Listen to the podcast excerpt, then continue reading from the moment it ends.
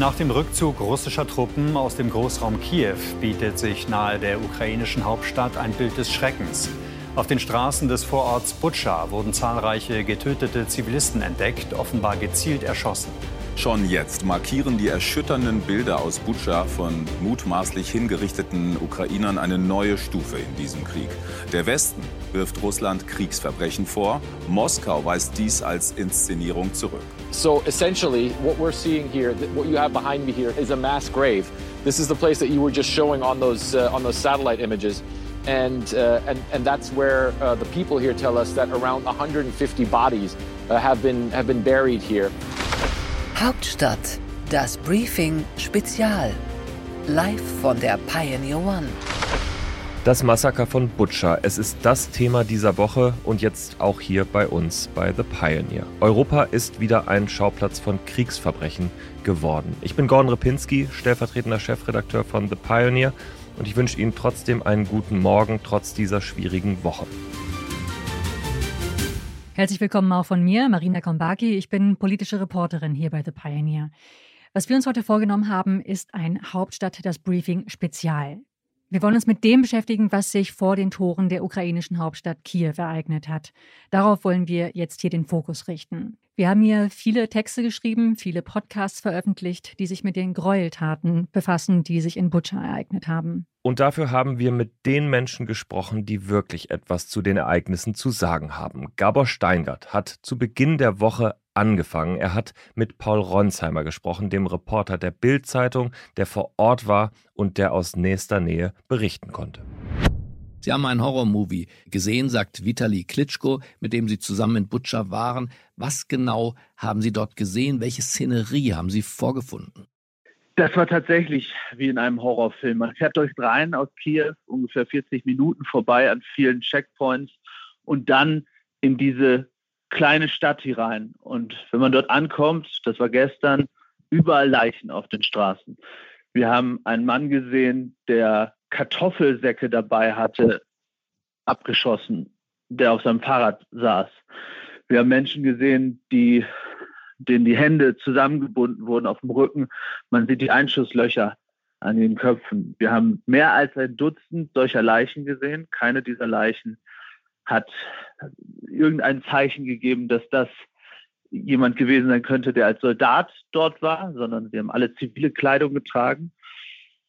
Und wenn man dann weiter durch Butscha geht, sieht man neben den Leichen die totale Zerstörung. Und man sieht auch, wie umfangreich dieses Massaker stattgefunden hat. Heute waren wir wieder da. Es waren unfassbare Szenen, auch Privatautos. Heute habe ich ein Auto gesehen, in dem ein Teenager saß, wahrscheinlich mit seinem Vater, beide erschossen. Da sind dann die Fußballmedaillen dieses Sohnes, die lagen da verstreut um diesen Wagen herum und 300 Meter weiter noch ein Auto, ein Lader von Senioren, auch die erschossen. Und die Bevölkerung dieses Ortes Butscha. Auf den Bildern sieht man keine Menschen mehr oder kaum noch Menschen. Wohnt da noch jemand? Sind die Leichen? Ist das eine Geisterstadt geworden? Es ist eine Art Geisterstadt geworden. Mir wurde heute gesagt, dass von den rund 35.000 Einwohnern, aber während der Besatzung 3.000 fast dort waren. Und man geht von mehreren hundert Zivilisten aus, die getötet worden sein sollen. Wir hören von mindestens 300, wahrscheinlich weitaus mehr. Man muss sich die Stadt so ein bisschen vorstellen.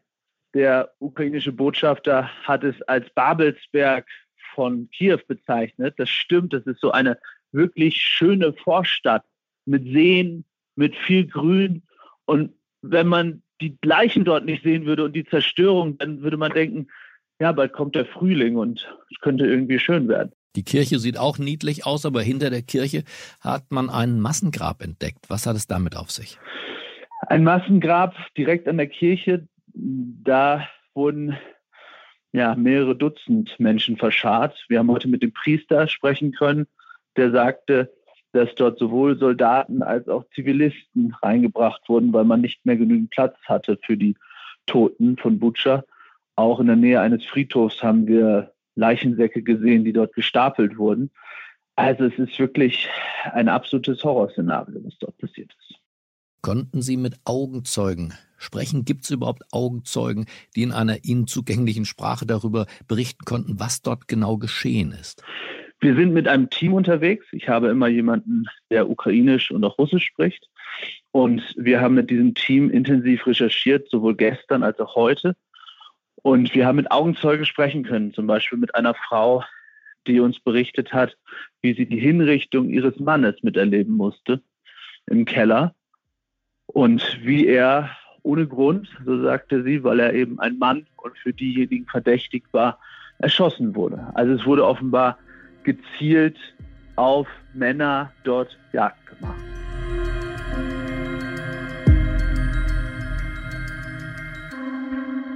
Bucha, diese Stadt, deren Name zum Synonym des Schreckens geworden ist, war vorher eine Kleinstadt wie viele andere.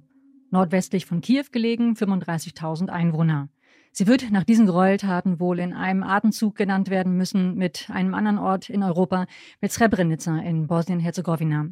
Im Jahr 1995 ermordeten dort bosnisch-serbische Milizen 8000 muslimische Männer und Jungen. Bis heute ein Synonym für Kriegsverbrechen, für Völkermord. Und jetzt Butcher. Wir kennen die Dimensionen noch nicht genau. Von über 400 Toten wird dort berichtet, aber was wird später noch gefunden werden, wir wissen es nicht genau. Bundeskanzler Olaf Scholz hat diese Woche im Bundestag dazu das Folgende gesagt. Die entsetzlichen Bilder aus Butscha haben uns alle tief erschüttert. Russische Soldaten haben dort vor ihrem Rückzug ein Massaker an ukrainischen Zivilisten verübt, darunter Kinder, Frauen und alte Menschen. Die von Russland verbreitete zynische Behauptung, es handele sich bei diesem Thema um eine Inszenierung, fällt auf diejenigen zurück, die diese Lügen verbreiten.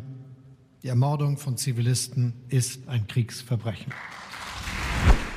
Klare Kante auch vom US-Präsidenten Joe Biden. You may remember I got criticized for calling Putin a war criminal.